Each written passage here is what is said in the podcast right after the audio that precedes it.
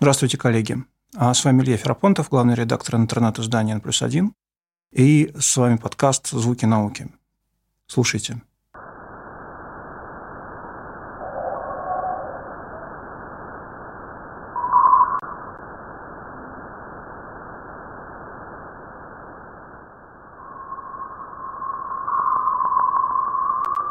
Это совсем короткая запись, там примерно 20 секунд, но в ней спрессованы данные о событиях, которые заняли целых три года. Они происходили в 12, 13 и 14 годах. Ну, как вы помните, два аппарата Voyager были запущены 40 лет назад, в 1977 году, и до сих пор передают данные с далеких окраин Солнечной системы. Это такая очень э, специальная история. Дело в том, что еще в конце 60-х годов ученые обнаружили, что настанет такой момент, когда практически все дальние планеты Солнечной системы, начиная с Марса, Юпитера и так далее, выстроятся в какой-то момент почти в одну линию. Поэтому было решено отправить в этот момент зонд к окраинам Солнечной системы, чтобы они могли за одно путешествие посетить практически все дальние планеты, газовые гиганты, а, которые раньше никак не исследовались людьми. То есть те э, фантастические фотографии, которые мы с вами сегодня можем видеть, фантастические фотографии Сатурна, Юпитера, Урана, Нептуна, они были получены в основном благодаря путешествиям Воджеров. В особенности мы впервые смогли увидеть э, вблизи спутники э, Юпитера, спутники Сатурна, о которых мы раньше фактически ничего не знали. Поскольку это очень дальняя окраина Солнечной системы, там э, очень слабое излучение Солнца – она не позволяет получать достаточно энергии классическим для космических аппаратов методом, то есть с помощью солнечных батарей. Поэтому на борту аппаратов стоят такие ядерные батарейки, а, термоэлектрические источники, которые работают благодаря а, радиоактивному излучению а, изотопных источников на базе плутония-238. Ну, надо сказать, что этот плутоний постепенно распадается, мощность электроэнергии на борту аппаратов тоже постепенно падает. И сейчас там на борту выключены очень многие научные приборы, которые раньше работали. Некоторые сломались. Выключены, например, камеры, с помощью которых мы получали снимки Юпитеров, Юпитера и Сатурна. Но зато по-прежнему работают многие другие приборы.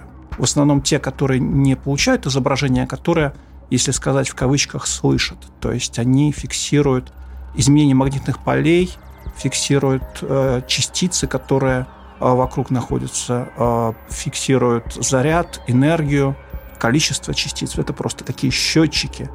И благодаря этим приборам мы можем знать, как ведет себя среда на дальних окраинах Солнечной системы, далеко за орбитой Плутона. То, что вы сейчас слышали, это как раз данные с такого датчика, который был установлен на Voyager 1. Эти данные просто считают количество частиц солнечного ветра, которые а, каждую секунду бомбардирует аппарат. Ну, нужно сначала рассказать немножко о том, что такое, собственно, солнечный ветер. А, Солнце, как и любая другая звезда, постоянно испускает, кроме электромагнитного излучения, еще и поток частиц протонов, электронов, а, ядер легких элементов, и этот поток постоянно пронизывает все пространство вокруг э, звезды и несет с собой, кроме того, еще так называемое вмороженное магнитное поле, поскольку они заряженные, да, они имеют свой определенный заряд и несут с собой такое магнитное поле. Солнечный ветер не дует постоянно с одной и той же скоростью. На Солнце иногда происходят мощные рентгеновские вспышки. А, как это происходит? А, магнитное поле Солнца очень сложно устроено, и в некоторые моменты там происходят такие короткие замыкания. То есть в какой-то момент резко меняется энергия магнитного поля, и э, результаты этого, бывают э, мощные рентгеновские вспышки. Кроме вспышек происходят, как правило, еще и выбросы солнечной плазмы. То есть одномоментно в космическое пространство выбрасываются гигантские облака заряженных частиц. Эти облака частиц летят в пространство. Если, например, они попадают в Землю, то магнитосфера Земли начинает колебаться – и э, мы фиксируем геомагнитное возмущение. Они могут нарушать радиосвязь, они могут неблагоприятно влиять на космические аппараты, но нужно сказать, что связь между геомагнитными возмущениями и там, головной болью, другими недомоганиями до сих пор толком не доказана. Как можно услышать на этой записи, э, эти корональные выбросы могут дотягиваться даже до Воджеров. Там слышны всплески, которые как раз означают резкий рост концентрации заряженных частиц в окрестностях аппарата. Но может настать такой момент, когда эти всплески не могут дотянуться до Воджеров. Это означает, что они выйдут за пределы гелиосферы, за пределы зоны, которая считается внутренней частью Солнечной системы. Вы, наверное, слышали, что в 2013 году аппарат Voyager 1 уже покинул Солнечную систему и вышел в межзвездное пространство. Через некоторое время то же самое может произойти с его напарником Voyager 2. Но что это за событие, нужно немножко объяснить. Понятно, что вокруг Солнечной системы никто не ставит никаких пограничных столбов, не делает контрольно-следовой полосы, а, и поэтому нужно для себя выяснить, что такое, а, собственно, граница Солнечной системы. Можно считать, с одной стороны, что а, границей может служить зона гравитационного воздействия Солнца. То есть та зона, в которой а, гравитация Солнца господствует и притягивает к себе все другие космические объекты. Тогда у нас получится гигантская сфера с радиусом примерно в один световой год. Но это очень далекая граница. А Вояджеры будут добираться туда примерно 17 тысяч лет. Тогда какой границе речь? В этом случае ученые говорят о границе гелиосферы – я уже говорил, что Солнце является непрерывным источником солнечного ветра, а, потоком заряженных частиц. По мере того, как эти частицы удаляются от Солнца, они теряют энергию, их становится все меньше, и в какой-то момент а, они, их давление, давление солнечного ветра, постепенно становится равным давлению окружающей среды, давлению межзвездного солнечного ветра, межзвездного, межзвездной плазмы, если быть точнее. А сфера, в которой солнечный ветер господствует, и где его давление недостаточно, чтобы сдерживать давление а, межзвездной плазмы, и называется гелиосферой. За ее границей начинается межзвездная среда. А, там другие характеристики частиц, там другие магнитные поля, а, там намного чаще встречаются заряженные частицы от других звезд и даже из-за пределов галактики, так называемые частицы межгалактические тяжелые частицы. Собственно, это и произошло с Voyager 1. Он впервые смог преодолеть границу между гелиосферой и внешней средой, так называемую гелиопаузу. Мы узнали об этом за счет измерений магнитных полей, за счет измерений характеристик заряженных частиц, которые он нам передает. И вот сейчас э, нас объявил о том, что похожие данные начали поступать от Voyager 2. Это означает, что он тоже начинает приближаться к этой границе, и через некоторое время мы можем услышать что Voyager 2 тоже вышел за пределы гелиосферы, то есть попал в межзвездное пространство. А теперь э, немного о вкладе Voyager в мировую музыкальную культуру. Дело в том, что эти аппараты стали авторами настоящей музыкальной пьесы, разумеется, с некоторой помощью людей. Физик и музыкант Доминика Вечинанца, сотрудник компании Giant, в 2014 году превратил в мелодию данные из детекторов протонов на обоих Voyager. Всего он использовал 320 тысяч измерений с каждого аппарата, которые накопились за 36 лет. В результате у него получилась четырехминутная музыкальная пьеса, где за каждый из вояджеров говорит своя группа инструментов. Но нужно сказать, что Вечинанс уже много лет занимается сонификацией. Это метод превращения в звук данных из разных других источников. А, счетчиков, например, с данных а, с детекторов Большого дронного коллайдера. Это не просто некая забава, это способ найти скрытые в данных паттерны, скрытые повторения, которые человек намного лучше распознает, когда он слышит эти данные. То есть это означает, что человеческое ухо натренировано а, слышать какие-то закономерности а, в мелодии, и их гораздо легче услышать, чем увидеть там в рядах цифр, даже в графиках и так далее. Я предлагаю вам послушать этот дуэт путешественников. Слушайте.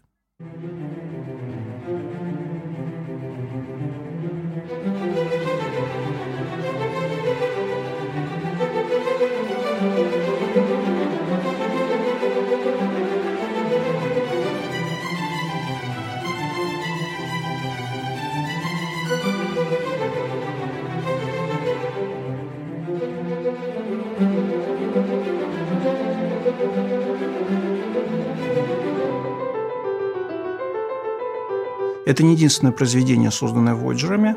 А, Ветчинанца примерно год назад, к 40-летию запуска Voyager 1, сделал другое музыкальное произведение, которое основано на данных, собранных за 40 лет а, датчиком а, частиц низких энергий, который установлен на Voyager.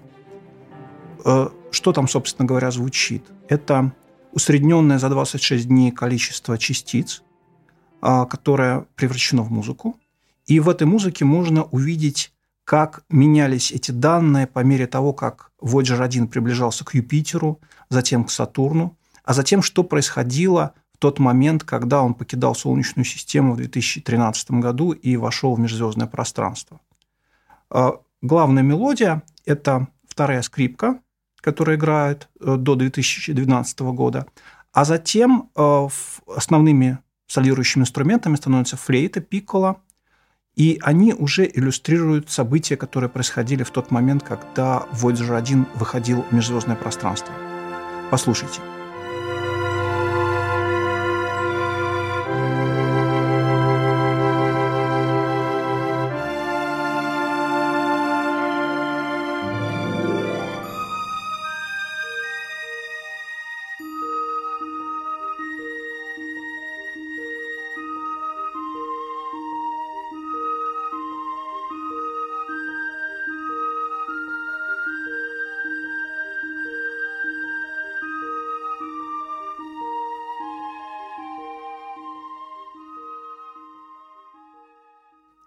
Еще одна запись с того же прибора, который установлен на Voyager 2, но уже не настолько спрессованный.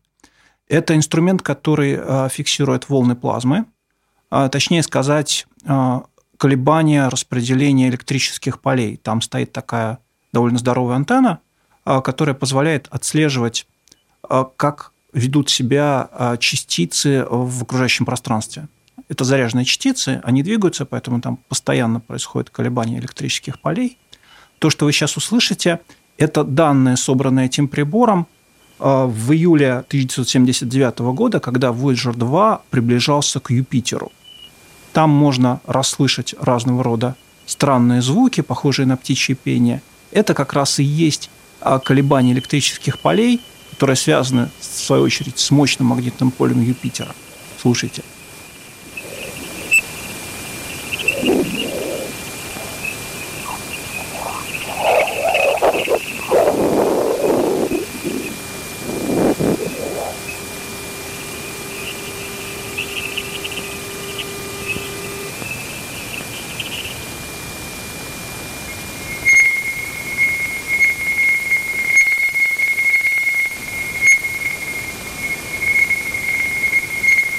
До свидания. С вами был Илья Ферапонтов, главный редактор интернет-издания «Плюс один». Слушайте «Звуки науки».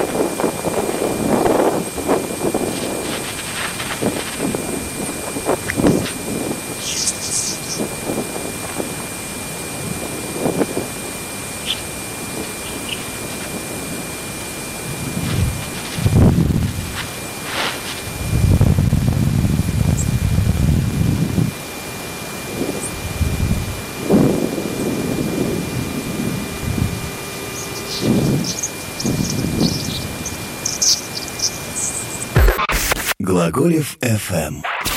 Ваш личный терапевтический заповедник.